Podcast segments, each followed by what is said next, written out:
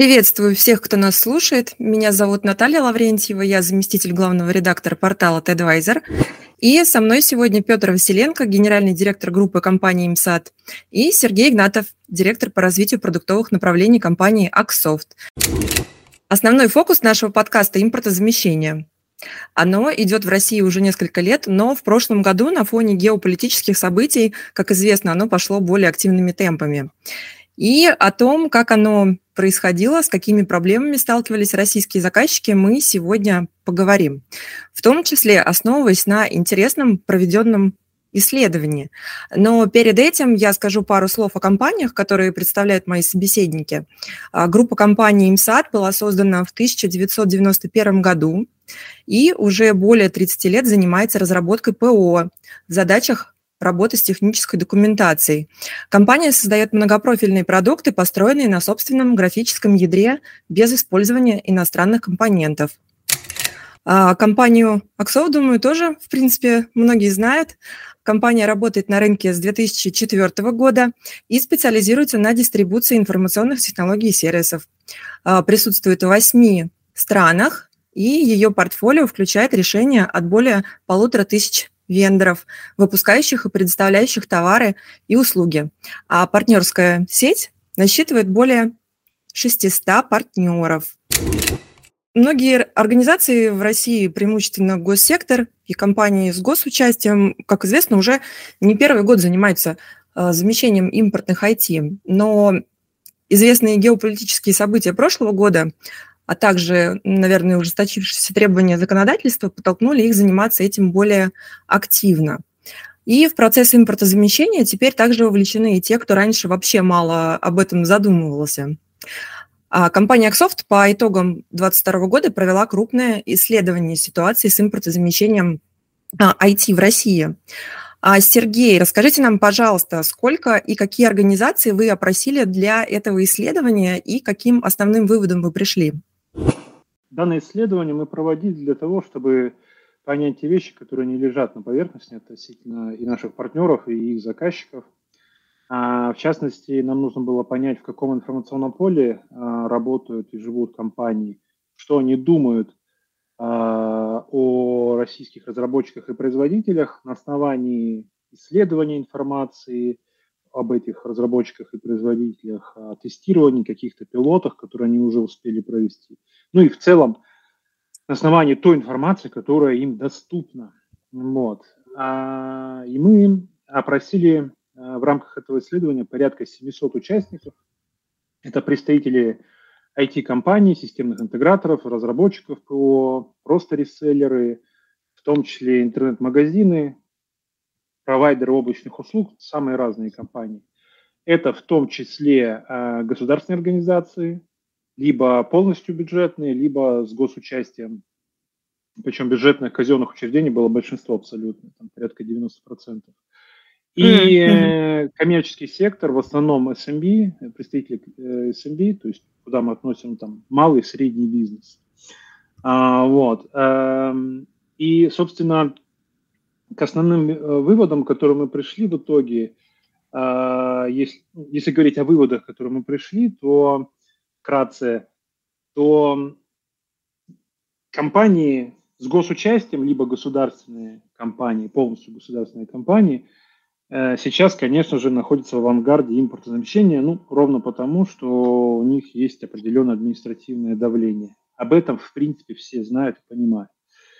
При этом коммерческие организации абсолютно точно занимают выжидательную позицию в массе своем.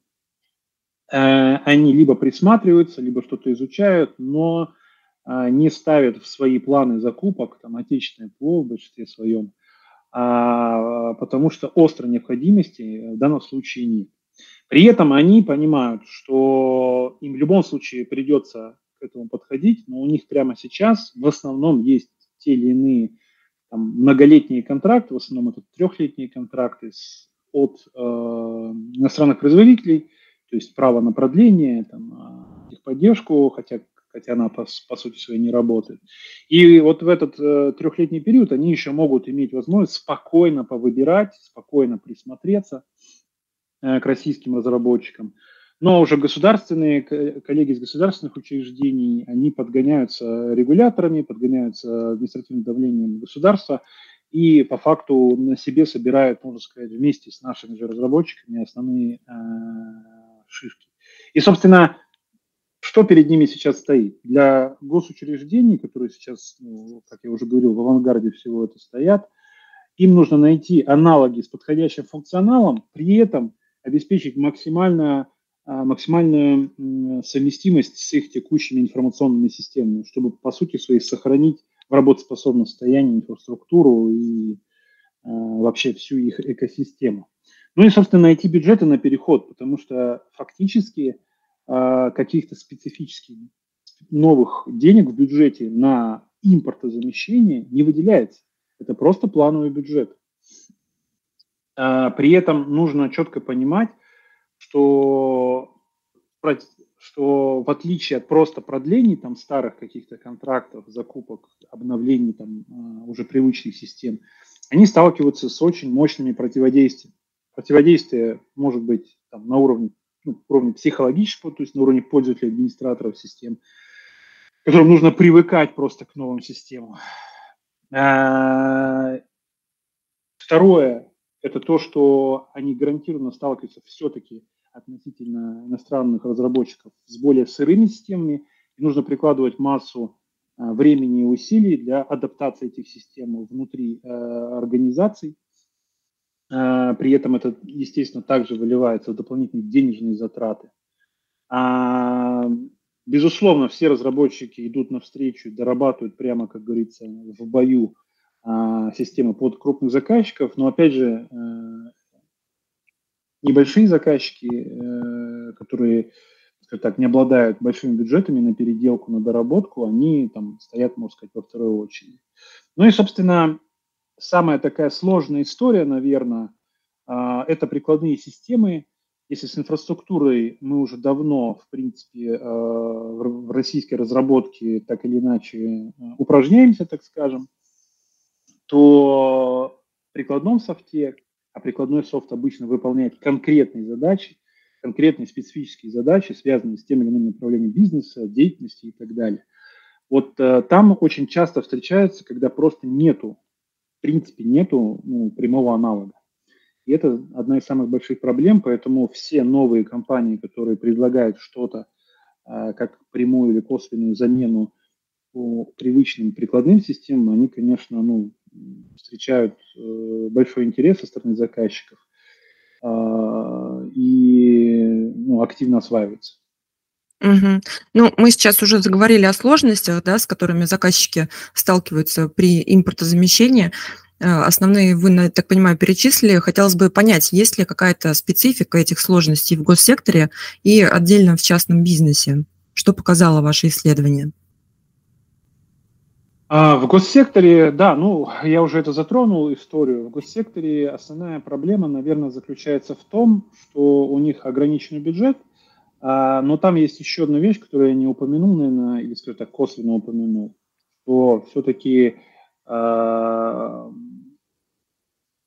сотрудники государственных учреждений обычно менее мотивированы на, скажем так, работу с какими-то нестандартными ситуациями, и им и психологически, и материально тяжело переходить на новые системы, потому что а, сотрудники обычно в среднем по рынку менее квалифицированные, вот, либо обладают крайне ограниченными ресурсами. Поэтому это с их стороны настоящий подвиг в каком-то плане, когда они берутся за крупные инфраструктурные проекты сейчас по миграции и э, там, адаптации новых систем. И это всегда делается при там, низкой материальной мотивации, а, при ограниченном а, ресурсе и, конечно же, там просто банальными психологическими барьерами. Что касается коммерческих организаций, как я уже, опять же, упомянул, а, там специфика другая. Там компании могут спокойно присматриваться к тем компаниям, которые составляют основу импортозамещения, для них что важно? Им важно долгосрочное партнерство с такими компаниями, а значит, они присматриваются к тому, как себя не только технически, но и коммерчески чувствует себя компания, там, выживет ли она в сложной конкурентной борьбе, которая сейчас разрастается среди отечественных разработчиков, а какой уровень сервиса они готовы а, давать, готовы ли они, э, скажем так, быстро и интенсивно развивать свой продукт, чтобы догнать необходимый функционал, который они там, э, к которому они привыкли. И, соответственно, у коммерческих заказчиков по, по факту более, высокие, более высокая планка требований э, таким образом, но они и не ограничены во времени, и зачастую у них больше ресурсов. Поэтому коммерческие организации просто будут делать это менее расторопно, но более там, обдуманно и планомерно. И если как бы отечественные разработчики завоюют сердца, как говорится, именно коммерческих разработчиков в том числе, то это, конечно, э, очень большой показатель. Да, тут хотел бы добавить, что вот по ощущениям, а, в отличие от государственного сектора, да, крупный бизнес на самом деле весь уже активно именно смотрит в э, импортозамещение, э, но с той позиции, что не то, что мы уже вот прямо сейчас покупаем и внедряем все это, а с той точки зрения, что вот ближайший год мы хотим прощупать все решения – понять, какие в каждом из них есть подводные камни, оценить это для себя, вот как это ляжет в нашу, э, грубо говоря, там IT, наш э, ландшафт, и уже иметь э, вот это понимание, чтобы в случае чего оперативно туда можно было соскочить. Вот. А с точки зрения сложностей, тут еще такая глобальная есть сложность, что раньше, хоть импорт замещения и было, но оно было не в столь активной фазе, у всех уже была какая-то своя сложившаяся история. Там, да, например, если говорить про прикладной софт, там, и офисные пакеты, там, конечно, доминировал Microsoft, и все привыкли на нем сидеть. Uh, то есть все хорошо, мы там можем смотреть в импортозамещение, но сейчас все работает. А сложность психологическая в том, что теперь приходится реально выбирать, тратить силы и искать какие-то иные решения из э, уже сложившихся. И это, конечно, непросто психологически. Mm-hmm. Ну, в целом, то, что, Петр, вы говорите, это, в принципе, совпадает с э, тем, что показало исследование Аксофт, даже о том, что э, коммерческие организации, они тоже заинтересованы в импортозамещении, но просто они делают это, может быть, э, без спешки, без меньшей спешки, да, по сравнению с госзаказчиками. Ну и вот одна из проблем при импортозамещении, о которой заказчики говорят уже не первый год, это совместимость российских IT-продуктов между собой, а также с импортными IT-решениями, от которых заказчики не могут в данный момент отказаться. А насколько существенно улучшилась ситуация с совместимостью за последний год? Насколько мне известно, Сергей, ваше исследование этот момент тоже затрагивало. А, да, конечно, это большая проблема. А, и здесь мы опять же говорим о том, что все-таки наше исследование – это взгляд на рынок глазами, собственно, непосредственно партнеров и заказчиков. Вот. И здесь нужно как бы коснуться все-таки одновременно их взгляда и, и как бы, ну, собственно, такого некого объективной ситуации на, на на ситуацию на рынке, так скажем, связанную, ну, скажем так, исторический контекст. А вот. Э, и если говорить об э, проблемах э, с совместимостью, то они, конечно же, есть и достаточно большие. Почему? А, потому что большинство наших отечественных разработчиков фактически начинали как нишевые разработчики конкретных продуктов и жили там сами в себе, по большому счету. И процесс совместимости, ну и выстраивание технологических партнерств, экосистем, это всегда история на рынке, когда возникают какие-то большие игроки, которые как большие тела начинают притягивать к себе э, более мелкие тела. То есть, например, если есть там мастодонт Microsoft и говорит, что вот у нас операционная система Windows, она стоит там 70%, на 70% там компьютеров, серверов, то если я разработчик там, прикладного софта или э, там, каких-то промежуточного там, софта, э, планирую, какие системы мне поддерживать в разработке, я, естественно, буду э, ориентироваться на лидеров рынка. те, кто занимает большую часть, а значит, соответственно, в их экосистему я войду и гарантированно буду иметь успех. То же самое ну, происходит, в принципе, во всех сферах, не только в IT. Соответственно, вот эти крупные тела, они на самом деле только-только начинают появляться. И э, разработ... Э, заказчики видят проблему а, совместимости, а, но фактически ступенчато стараются решать этот вопрос. В первую очередь им нужно а, обеспечить ну, некую ниж... низкоуровневую инфраструктуру, на которой все потом будет работать. Здесь главное, самое главное, не промахнуться, что называется. Вот. И уже далее э, производители, разработчики прикладного софта, они уже, соответственно, подстраиваются под те инфраструктурные продукты, инфраструктурных вендоров, которые там э, превалируют на рынке, по большому счету. Вот. Ну и если брать там мировой опыт, э, если там брать там какой-нибудь IBM, например, который, а, если там пересчитывать количество продуктов, которые у них есть в портфеле э, под названием как бы IBM, то это бесчисленное количество продуктов, их сотни просто. Но на самом деле, если быть объективными, то IBM ничего сам не разрабатывал никогда. Он это все скупал, а, патенты, вендоров и так далее. И все те, кто сталкивался с с крупными проектами, в том числе на IBM, прекрасно понимают, что два там разных продукта, ну, два продукта IBM далеко не всегда, а зачастую в большинстве случаев нифига между собой не совместимы. Просто это разные продукты, им просто маркетинговым образом переделали в шапку, так скажем. Поэтому уже в рамках проекта обеспечивается эта совместимость зачастую. В целом на нашем рынке Происходит все то же самое. Просто у нас еще не успели навешать вот этих э, маркетинговых шапочек а на те или иных вендоров, продуктов, там, не обеспечили шильдиками совместимость с тем-то, с тем-то, с тем-то и так далее.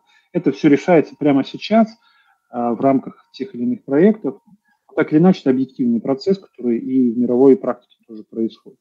Поэтому mm-hmm. проблема, проблема совместимости решаема, реш, она решается, и постепенно этот процесс, он самоускоряется – хотя бы потому, что появляются явные лидеры э, на рынке, в первую очередь инфраструктурного, там, ИБ, софта и так далее, что основой является. Тут, э, Сергей, могу тебя дополнить э, случаем из нашего опыта, как раз-таки на тему именно важности совместимости. Да? Мы как раз работаем с точки зрения совместимости с форматами именно файлов, да, это тоже важный момент Microsoft. И как раз-таки в прошлом году после того, как мы начали внедрять э, обновленную версию, а, наибольшее количество замечаний и пожеланий после уже реальных внедрений нам начало приходить именно о совместимости файлов, причем об устаревших форматах. То есть формат э, не актуален уже более 13 лет. Понятно, что у пользователей там э, новые версии ПО стоят, но тем не менее пользователи хотят, просят, и мы, конечно, быстро устранили эту историю, но вот были удивлены, что даже не по функциональным каким-то вопросам, а именно по совместимости было наибольшее количество вопросов. Угу. Петр, ну можно сказать, что у вас в прошлом году э, интенсифицировались э, работы по обеспечению совместимости с другими продуктами, с форматами и так далее? Конечно. И более того, могу сказать, что все это было продиктовано именно запросами пользователей. То есть э, пользователи транслировали, что необходима совместимость, значит, с таким-то пакетом, ну, совместимость там, да, с форматами файлов и так далее, и так далее. То есть это запрос непосредственно от них шел. Угу, угу.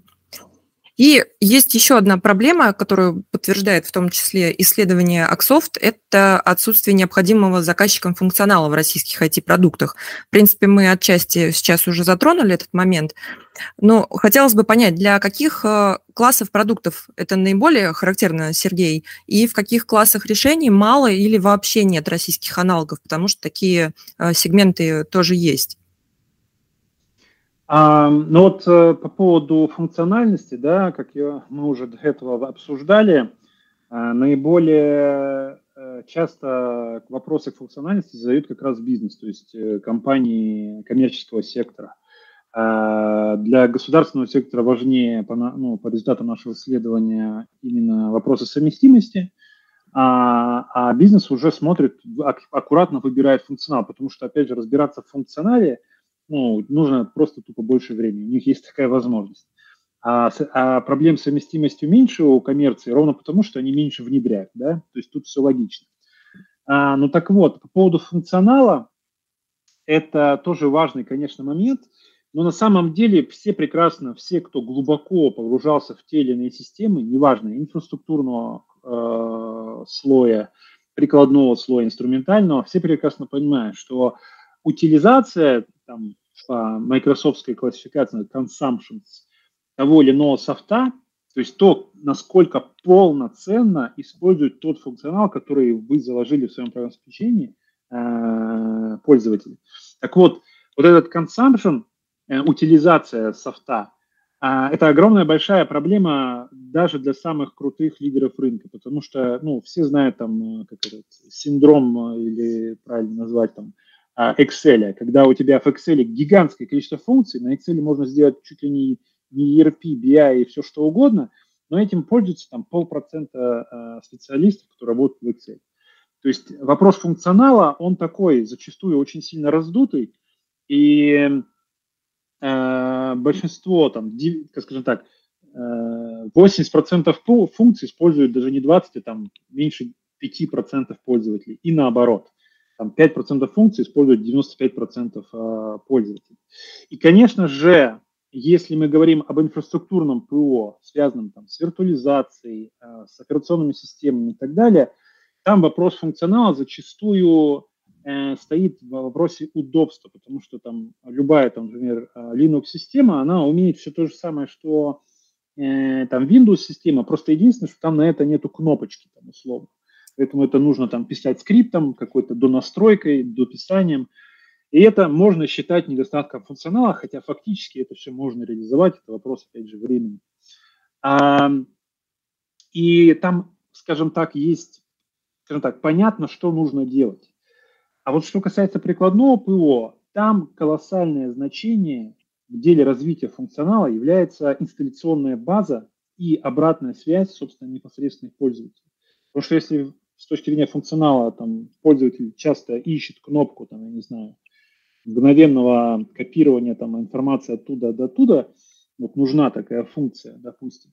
Сам разработчик об этом сам в себе работая никогда об этом не узнает. И исторически сейчас у большинства отечественных разработчиков была, собственно, проблема а, в том, что у них не было такой огромной инсталляционной базы, потому что они боролись там за место под солнцем, а, там единичные там компании использовали и так далее. И, конечно, сейчас Э, уникальное время, когда наконец-то эта база пользователей очень быстро расширяется, они начинают закидывать разработчиков своими там вопросами, претензиями, запросами и так далее, и это позволяет экспоненциально быстро развивать продукт. Это очень важная история, поэтому вопрос функционала, он э, для э, сейчас о нем очень много разговоров, но опять же, вот даже если мы проведем это исследование там, по итогам 23-24 года, нужно просто посмотреть, для какого количества респондентов важно э, вопрос функциональности и совместимости. И на самом деле эти две шкалы должны быть примерно одинаковые, потому что вопрос совместимости встает уже при инсталляции, а функционал – это вопрос теоретических исследований, так скажем. Вот, поэтому mm-hmm. функционал требуют многие, но используют, опять же, не очень многие э, заказчики. Но в целом очень-очень все позитивно, то есть э, по основным а, прикладным системам, которые уже существуют на рынке, а, большинство заказчиков отмечают, что э, вопрос функциональности очень быстро развивается. Сергей, тут действительно могу подтвердить твои слова, потому что а, в наших вот текущих проектах мы, соответственно, занимаемся замещением пакета Microsoft Visio, да, это редактор там схем, диаграмм, планов и так далее, своим продуктом автограф, э, мы э, сталкиваемся с тремя основными моментами. Да? На что обращает внимание пользователь? Это как раз-таки а, совместимость, как раз-таки функционал. И третий момент – это импортонезависимость, да, насколько мы там можем работать, если завтра все отключат, насколько мы там в реестре и так далее.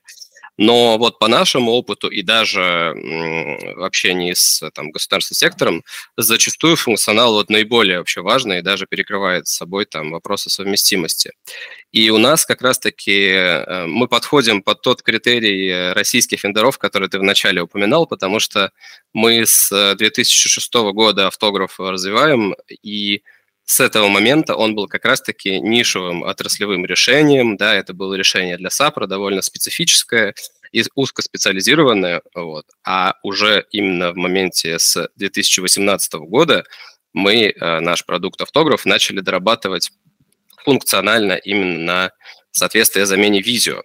И на самом деле то, что сейчас э, у нас э, продукт успешно внедряется, и он не просто там кладется на полку, а пользователи начинают действительно в нем работать и э, создавать аналогичные схемы, это, в принципе, достигнуто только за счет того, что мы, начиная с 2018 года, не просто как-то это из головы дорабатывали продукт, а мы конкретно ставили пилотировали вместе с пользователями, смотрели, там, собирали обратную связь, дополняли функционал тем, что необходимо, где-то меняли там какие-то моменты в плане интерфейса, и вот благодаря этому а, сейчас уже продукт, он работает. Несмотря на то, что у нас есть не все, то, что видео, мы об этом честно там, заявляем, у нас есть там порядка 85%. Но эти 85% позволяют решать практически все те же самые задачи, что и видео. Вот, поэтому до конца года мы, например, планируем закрыть уже 100%, но уже сегодня пользователи вполне себе э, работают, выполняют те же самые задачи. Угу. А основные функции какие, которые наиболее востребованы заказчиками?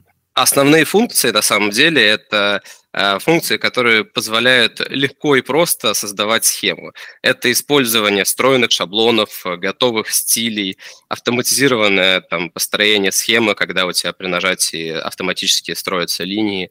Вот. И все то, что позволяет э, максимально просто отрисовать там, готовые библиотеки для создания элементов и под деловую графику, и под технические отрасли. Ну и, грубо говоря, все то, что позволяет использовать старые наработки. Вот, вот это все реализовано, поэтому пользователь, в принципе, довольно успешно переходит и не вызывает какого-то отторжения. Угу. И работа именно, чтобы заменять э, видео, они с 2018 года, как вы сказали. Да. И вы же мониторите конкурентную среду. А насколько на рынке появляются, в принципе, может быть, какие-то схожие решения, или вы, можно сказать, пока что единственные? Нет, э, в принципе, есть конкурентная среда, а, но а, как раз-таки наше преимущество в том, что мы наиболее, а, так скажем, пристально прислушиваемся к пожеланиям наших пользователей, поэтому, да, конкурентная среда есть, есть э, там решения, которые тоже являются отечественными, включены там в реестр, но по нашему опыту пока что вот мы действительно эту конкуренцию в ней, так скажем, побеждаем именно за счет того, что мы добавляем тот функционал, который пользователям нужен, а не тот, что мы в своей голове изобрели. Угу. Ну, в общем, э, то есть, получается, некоторые конкуренты там наступают на пятки, пытаются, да, тоже развиваться, но есть еще, насколько известно, для решения некоторых э, российских бесплатные open source аналоги. И вот в случае с э, автографом, о котором мы говорим, это, например, Draw.io, э, довольно тоже известное решение open source. Э, хотелось бы узнать, Петр, чем автограф функционально отличается от этого open source продукта в его текущей версии? Да, это на самом деле действительно очень важные вопросы, которые многие нам э, задают.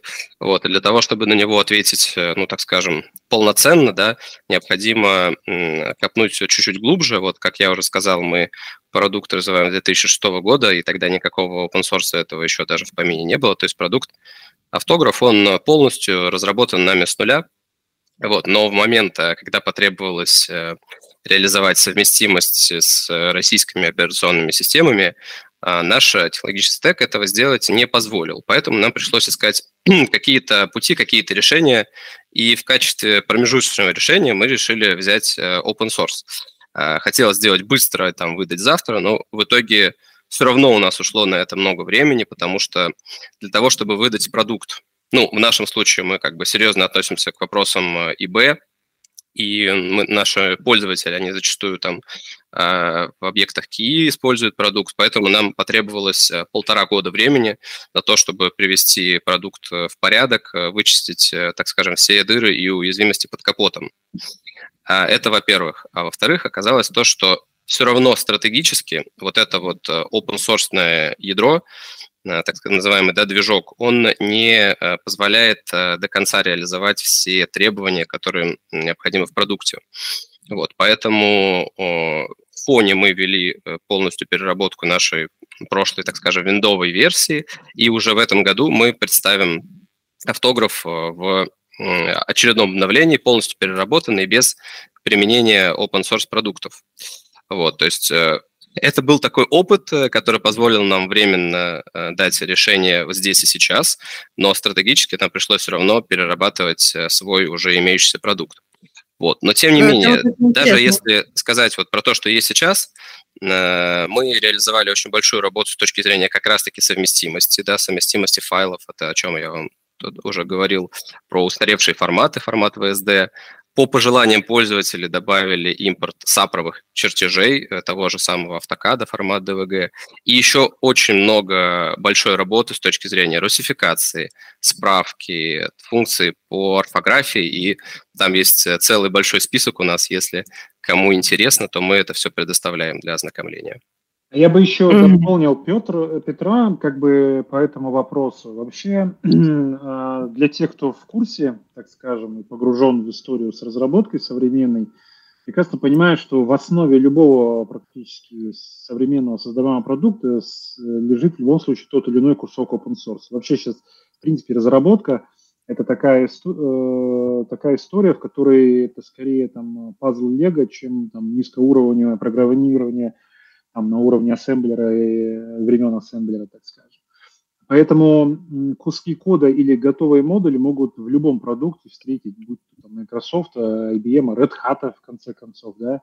Red Hat – это вообще компания, которая построила бизнес на приведение в соответствие open source кода, а, по большому счету, для своих продуктов. Ну и нужно помнить, на самом деле, почему одновременно, параллельно существуют и open source, и коммерческие продукты.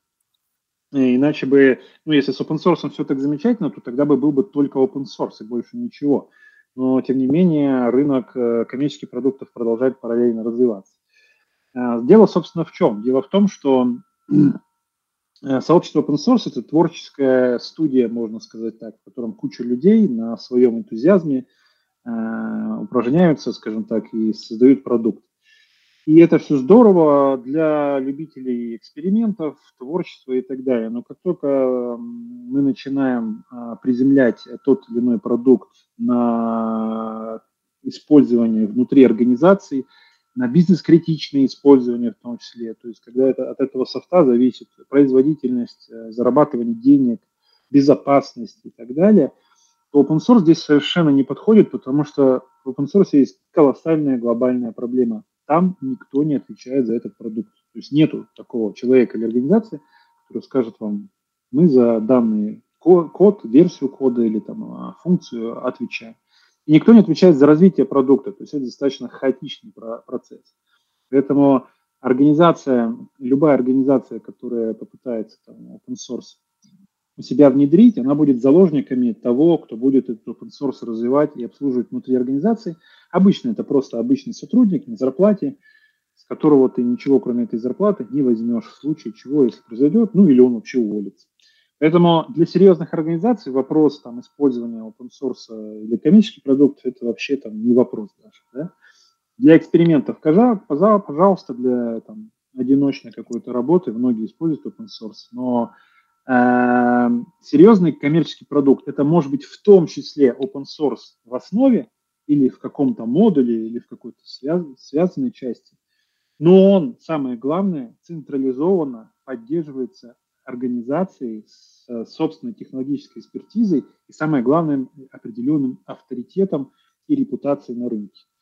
Э, и это самое главное, что, наверное, отличает коммерческий продукт от... Э, ну, и за это, собственно, деньги берутся. Да, полностью согласен с тобой, Сергей. А тут ведь на самом деле можно немножко пофантазировать и представить, э, что действительно есть сценарии, когда имеет место быть даже в коммерческой организации использование там open source решения. Если у тебя там, э, допустим, два сотрудника, которым нужно там то или иное прикладное ПО, они им пользуются э, один или два раза в месяц, э, и есть там допустимые риски, как утечки информации, там нету какого-то чего-то специфического, то есть частота очень низкая, там, ну, нет каких-то серьезных требований к ПО, почему тогда, зачем покупать коммерческий продукт? Можно использовать open source, но зачастую мы сталкиваемся с тем, что пользователи хотят реально работать, они хотят э, понимать перспективы развития продукта, они хотят, чтобы их э, риски, если они найдут, что какого-то функционала нет, они могли прийти и сказать, что он нам нужен. И тут, конечно, open source совершенно не годится с точки зрения этих требований.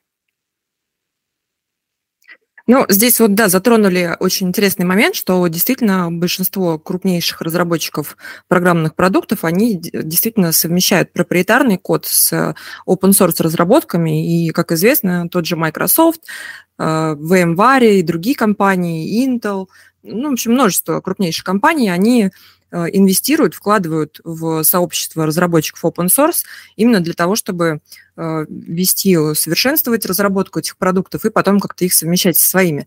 Ну вот тут, Петр, вы упомянули интересный момент, что вы в уже новой переработанной версии не планируете вообще использовать open source компоненты. Вот с чем это связано? Почему вы решили их совсем не использовать? Ну, тут э, важно оговориться, что я имел в виду о том, что движок да, это база, так скажем, нашего ПО, на которой оно будет работать, э, полностью свое. А связано это с тем, что open source э, решение, да, и этот код, он зачастую э, не сильно, так скажем, изменяем. То есть для того, чтобы развивать ПО, ты должен управлять тем, что у тебя там внутри. И когда у тебя внутри кирпич, который невозможно никак изменить, конечно, вот с этим с этой проблемой, да, мы, мы сталкиваемся зачастую в open source. Вот, поэтому вот единственная причина, мы хотим четко прогнозировать развитие своего ПО, мы хотим иметь возможность добавлять туда все необходимые программные модули, делать все интеграции и не зависеть э, от э, какого-то там внутренней структуры, архитектуры. При этом, конечно, в разработке продукта мы используем там различные библиотеки, это, ну, как и все, вот, но ядро мы пришли к тому, что должно быть своим. Ну, в продолжение темы open source у меня еще один вопрос. Наверное, к Сергею сначала, может быть. А, по вашим наблюдениям, насколько в целом много на рынке сейчас коммерческих российских программных продуктов, э, в основе которых лежат open source решения? Ну, я как уже говорил, на самом деле это нормальная практика. Еще раз говорю, то есть те, кто знаком с такими понятиями, э, как там GitHub, э, Docker и так далее, то есть все прекрасно понимают, что, ну, скажем так, если вы собрались создать собственный автомобиль на своем производстве, то вы сделаете собственными руками раму, подвеску, возможно, э, разработаете и отольете на заводе корпус, то есть там, не знаю, закажете на соседнем заводе торпеду пластиковую и так далее. Но всякие мелочи, типа там бачка, омывателя, там, не знаю, каких-то мелких деталей и так далее, вы никогда не будете сами это разрабатывать, потому что есть уже там какие-нибудь производители, в том числе в Китае, которые эти все мелочи э, прекрасно уже давно делают, дешево, эффективно и так далее. И поэтому э, на самом деле в любом производстве, коим в том числе разработка софта является, какие-то определенные элементы всегда присутствуют от open source. Здесь... Ну, у меня все-таки вопрос-то именно об основе, что э, open source лежит в основе продуктов. То есть, да, вот как сейчас рассказывал тоже Петр, э, например, на уровне движка. То есть, когда э, open source – это не какие-то отдельные элементы, а в большей степени именно основа продукта. Вот таких Здесь, решений много на рынке? Ну, ну, я бы сказал 50 на 50 примерно. Ну, то есть, например, если брать там операционную систему, понятное дело, что они, больш... ну, не большинство, а все они сделаны на Linux, например. Linux изначально open source и так далее. Если брать прикладной софт, то я бы, наверное, сказал 50 на 50, потому что есть э, компании, которые не заморачиваются и просто изначально берут готовые там э, какую-то основу э, с минимальным функционалом, просто ее берут за основу, фиксируют ее, э, делают некое осветление в разработке, и дальше это уже отдельный, по большому счету, продукт. А кто-то существует уже, вот как компания МСАТ автограф как бы на рынке уже давным-давно, и они свой продукт с нуля действительно куют, постепенно, вдумчиво, там, отрезая все лишнее, добавляя нужное и так далее. И такие тоже компании предостаточно, я считаю. Хотя ни тот, ни другой способ не является там, не знаю, там, правильным или наоборот неправильным. Ну да, тут важно упомянуть, что на самом деле есть успешные кейсы и в обоих случаях. И тут, наверное, если говорить вот, вот такую подводить точку в использовании open source, тут э, ведь важно, насколько получился конечный продукт хорош. Если, грубо говоря, компания взяла open source решение и выдала его в таком же виде, то смысл тогда там, да, э, как-то его внедрять. И если это действительно серьезная переработка, там, и функционально она отличается и там большие планы по развитию продукта, то это совсем другое дело. И на самом деле, мне кажется, рынок тут хорошо разбирается в этих тонкостях. Да, конечно. Угу. Угу. И еще один момент, о котором хотелось поговорить э, в отношении заказчиков э, в крупном бизнесе, в частности, наверное, это тренд на инсорсинг разработки ПО. Он уже обозначился довольно давно в этом сегменте. И хотелось бы узнать ваше мнение, насколько, по-вашему, стимулирует развитие инсорсинга компаниях нехватка функционала в российских продуктах на текущий момент, с учетом, что э, сейчас все-таки импортозамещение более актуально, чем раньше. Даже для тех, кто сейчас не торопится, как мы уже выяснили, но все равно актуальность этой темы повысилась, поэтому есть здесь какая-то корреляция между инсорсингом и э, развитием инсорсинга, увеличением, может быть, его объемов и нехваткой функционала в российских продуктах? А, ну, давайте я, может быть, быстренько скажу общими, поверхностно, так скажем. На самом деле, наверное, а, ну, скажем так, начнем с того, что э, инсорсинг, безусловно, развивается. Это тренд. Но первопричины этого я бы назвал совершенно другие. То есть э, нехватка функционала в тех или иных продуктах инсорсингом никак на самом деле по большому счету не решается. Это скорее, таким образом решает, скорее всего, вопросы совместимости а инсорсинг зачастую решает другие задачи. Он, он э, организовывает определенные сервисы и решения, еще это называют микросервисы, которые позволяют быстро и очень гибко выдавать те или иные, ну, там, ну, опять же, повторюсь, сервисы как внутри организации, так и наружу.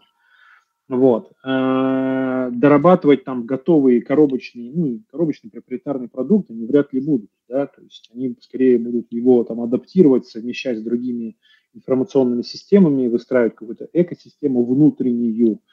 Э, и вот в этом плане инсорсинг очень э, позволяет быстро реагировать, потому что зачастую инсорсинг – это гарантия там, ресурса для тебя на эти задачи.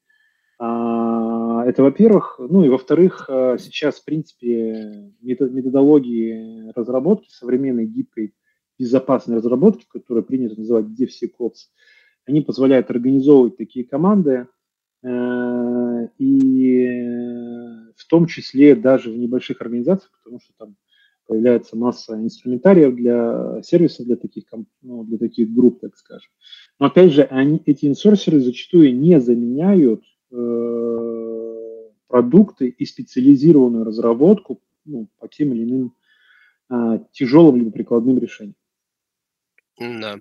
Тут э, действительно, на самом деле, я вот лично сам, э, например, не могу найти у себя в голове кейса, когда какая-нибудь инсорсинговая, соответственно, компания, у нее получилось бы самостоятельно сделать какой-то серьезный пакет прикладного ПО, Э, такой, так скажем, общераспространенный, да, по типу там э, офиса или чего-то аналогичного. Зато такие команды, и я много э, так, слышал таких примеров, таких кейсов, да, когда инсорс команды, они создавали действительно очень крутые продукты для внутренних пользователей, связанные именно с некой технологией, технологической базой. То есть если компания занимается неким производством, у нее там есть свои специфические процессы, и им нужна э, некая там автоматизированная система или что-то в этом роде, которая отвечает именно их требованиям, вот тут, конечно, наверное, без инсорсинга не обойтись, и очень много таких успешных кейсов есть. Вот, а так... Ну да, ну, И, как правило, все-таки опыт, о котором говорят сами крупные заказчики, обычно он касается разработки именно каких-то специализированных э, проц... Э, решений под свои какие-то специфические процессы. Понятно, да, что зачем им тратить время, ресурсы на разработку там, очередного офиса или операционной системы. То есть тут речь больше о прикладном, да, ПО. А, и еще одна тема, которую хотелось бы затронуть, и в принципе мы ее отчасти уже затронули. Сергей и Петр уже говорили на эту тему про технологические сложности в процессе импортозамещения и психологические. То есть есть некий психологический барьер при переходе с привычных на новые IT-решения. И на разных конференциях, как говорится, и в куларах доводилось слышать истории на рынке, когда в некоторых компаниях в целях э, более быстрого перевода своих пользователей на новые решения использовали даже э, такие методы вроде подкупа, шантажа и угроз. А есть ли какие-то более эффективные альтернативы этому, чтобы все-таки подтолкнуть, э, помочь пользователям побыстрее переходить на новые решения? А, ну, слушайте, если брать там про истории там и слухи, на самом деле, вот когда общаешься там с партнерами, заказчиками э, в неформальной обстановке, зачастую обсуждаешь какой-нибудь громкий кейс, там, когда, например, там компания Делимобиль, то есть коммерческий заказчик переходила э, на мой офис, там, или банк целый перевели на э, отечественные там прикладные и инфраструктурные решения. Ну и как бы сразу начинается э, там рассуждение, там хихикание, ну понятное дело, там пришли люди, сверху сказали, там, ну, там угрозы, давления и все такое, там закупили, перешли как миленькие, никуда не денутся и так далее. То есть это типа не объективный процесс, не рыночные механизмы и все такое. Но на самом деле э, я всегда как бы молча выслушиваю такие разговоры, ну, как бы спорить с этим бесполезно, с как это сарафанное радио всегда сильнее твоего мнения э, и, и, и фактов, которые ты знаешь. А факты заключаются в том, что э, в этом плане мы достаточно, ну, наш рынок сейчас достаточно э, зрелый, то есть в, на, на, как это сказать, в начале э, процессов импортзамещения, там, которые, там, зачатки которого начались там, в 2012 году, ну, там, а, наибольший виток повели, получили в 2014 году, очень много кейсов было, когда в деле удовлетворения требований регуляторов даже закупался тот или иной софт или там оборудование, просто ложилось на полку, просто чтобы удовлетворить требования там, регулятора и так далее. Сейчас можно объективно говорить о том, что эти времена прошли. Сейчас софт, э, оборудование и так далее, если покупают отечественные, то покупают, что называется, за функционал, за дело. И э, эти альтернативы, которые упомянуты, они уже наступили, то есть они объективно наступают. Сейчас даже регуляторы не давят так, э, как прежде, э, потому что понимают особенности ну, вот, текущей ситуации. И даже коммерческие заказчики сейчас покупают отечественный софт исключительно исходя из ну, объективных как бы функционала, преимуществ и работы с рисками в том числе, потому что да, это психологически сложно, куча пользователей будут жаловаться, материться, там, я не знаю, и так далее.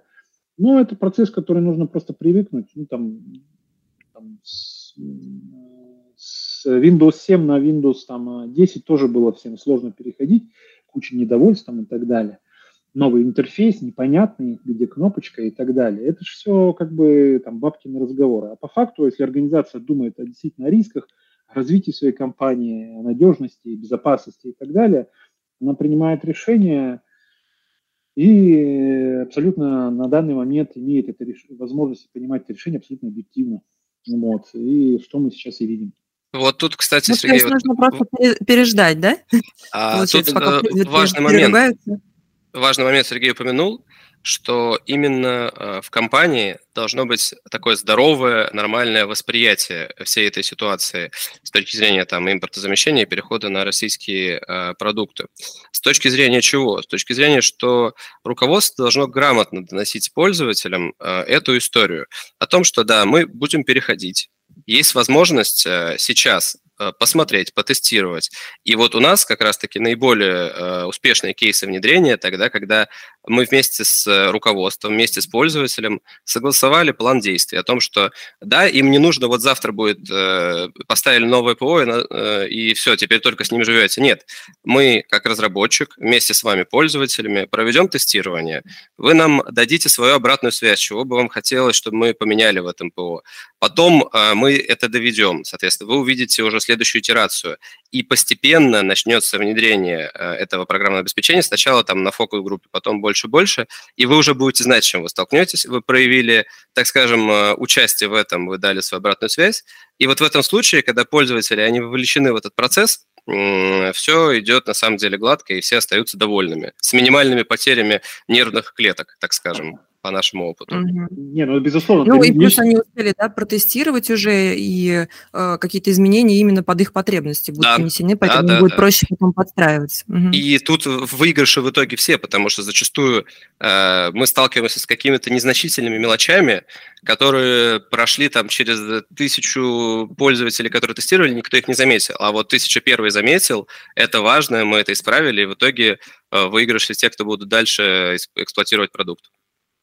Да, я, безусловно, хотел бы отметить, что э, для меня по умолчанию процесс, э, описанный Петром, как бы э, абсолютно нормальный. Ну, то есть это как бы по умолчанию всегда должно происходить через пилотирование, фокус-группы, а, плавное внедрение, вовлечение команды. Это работает как и раньше с иностранным софтом, так и с отечественным по импортозамещению. Здесь ничего нового придумывать не надо. Э, просто так брать и сверху спускать, навязывать и так далее, это абсолютно контрпродуктивно, безусловно. Все, кто с этим сталкивался, то есть это на словах э, как бы легко, если ты большой начальник, взять и сказать там, всем делать вот так вот и не волнует. Это по факту не работает ни на каком уровне, ни на маленьких организациях, ни на больших, ни на государственных и так далее. Э, любой, кто сталкивался с управлением людскими массами, прекрасно понимает всю серьезность данного вопроса. Поэтому грамотное там, да. внедрение никогда так не идет, конечно же. Так и есть. И в, э, в таком варианте все в итоге в плюсе, и разработчик больше обратной связи получает, и пользователь более лучший продукт. А вот э, мы, например, даже столкнулись с тем, что название нашей компании MSAT довольно сложное, и мы сейчас переименовались э, в компанию GrafTech, графические технологии, чтобы пользователям было понятнее вообще, что это за продукт, с чем он связан. Mm, давно переименовались? Переновали совсем недавно еще даже, вот везде только меняем сейчас название. Mm, интересно. И, а лого, логотип у вас поменяется в связи да, с переименованием? Конечно. Ну, логотип mm. наш, нас как разработчика, как вендора, а логотип продукта останется, естественно, без изменений. Тут лучше не менять, а то пользователи потом запутаются еще. Да-да-да. А, ну что же, на этом мои вопросы закончились. Мне кажется, мы очень интересно обсудили. Благодарю Сергея, благодарю Петра за интересные ответы на вопросы, за то, что поделились своим опытом, результатами исследования. А также благодарю всех, кто нас слушал. И до встречи в наших следующих подкастах.